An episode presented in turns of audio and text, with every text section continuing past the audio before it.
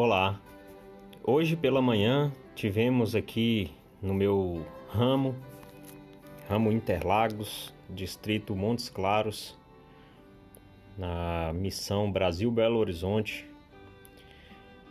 a, tivemos a oportunidade de voltar às reuniões presenciais na capela. Desde o final do mês de março, nós estamos distantes das reuniões, fazendo apenas a bênção do sacramento no nosso lar por conta da pandemia. Essa é a realidade para muitas pessoas e ao voltar hoje para a capela, vi que um dos novos quadros que vão decorar as paredes aqui da capela é uma imagem muito bonita do Salvador Jesus Cristo com uma criança, um menino negro nos braços.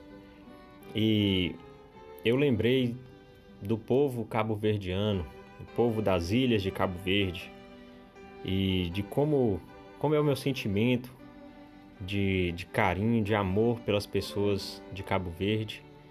E, e aí, ao ler a epístola de Paulo aos Filipenses, vi como Paulo sentia a distância de, do povo de de Filipos.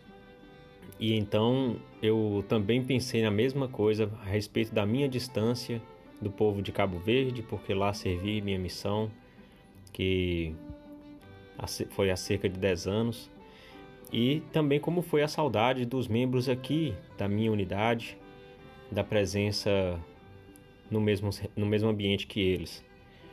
E então, é, no capítulo 1 de Filipenses, a partir do versículo 3, Paulo fala o que estou tomando para mim, as palavras dele.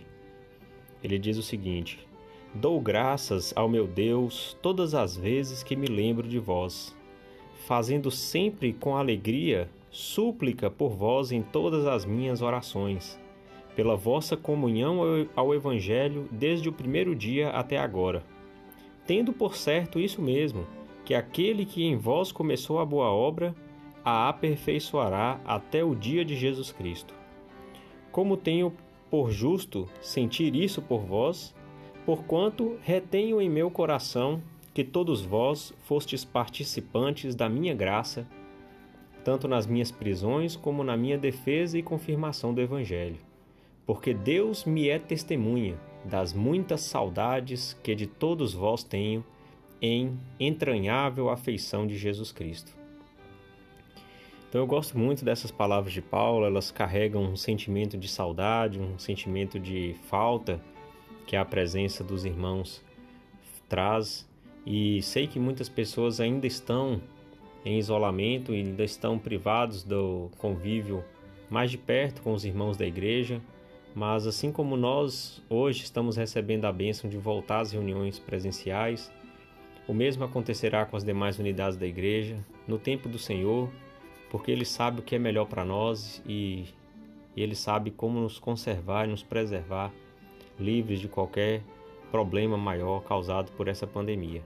Que possamos ter fé e que possamos orar uns pelos outros e que o sentimento de saudade possa nos motivar a orar uns pelos outros e desejar o melhor entre irmãos que devemos ser, que somos no Evangelho de Jesus Cristo.